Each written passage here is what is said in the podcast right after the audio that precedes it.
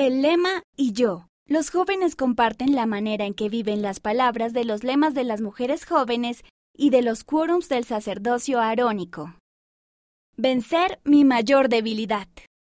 Valoro el don del arrepentimiento y procuro mejorar cada día. Por Elena Banker.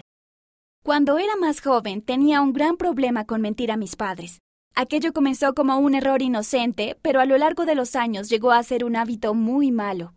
Les mentía casi todos los días sobre las cosas más absurdas, hasta el punto en que ya no confiaban en mí. Incluso cuando estaba diciendo la verdad, ellos no me creían. Me sentía muy frustrada.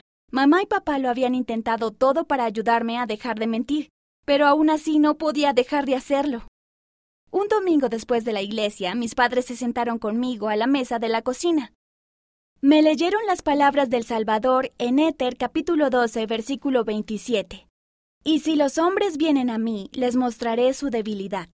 Doy a los hombres debilidad para que sean humildes, y basta mi gracia a todos los hombres que se humillan ante mí, porque si se humillan ante mí y tienen fe en mí, entonces haré que las cosas débiles sean fuertes para ellos.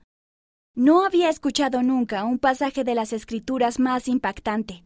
Lo memoricé y traté de dejar que cambiara mi corazón. En solo unas semanas, después de largas horas de orar, llorar y humillarme ante Dios, ya no tenía problemas con las mentiras. Permití que el poder de la expiación de Jesucristo obrara en mi vida. Desde ese día, hace cinco años, no he mentido a mis padres ni una sola vez. Me siento muy orgullosa de mi esfuerzo.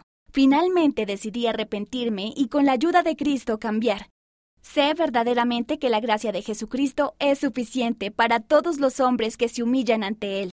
Esa experiencia me ayudó a obtener un mayor testimonio del libro de Mormón. Puedo testificar que las escrituras son verdaderas. Los invito a buscar a Cristo por medio de las escrituras. La autora vive en Virginia, Estados Unidos.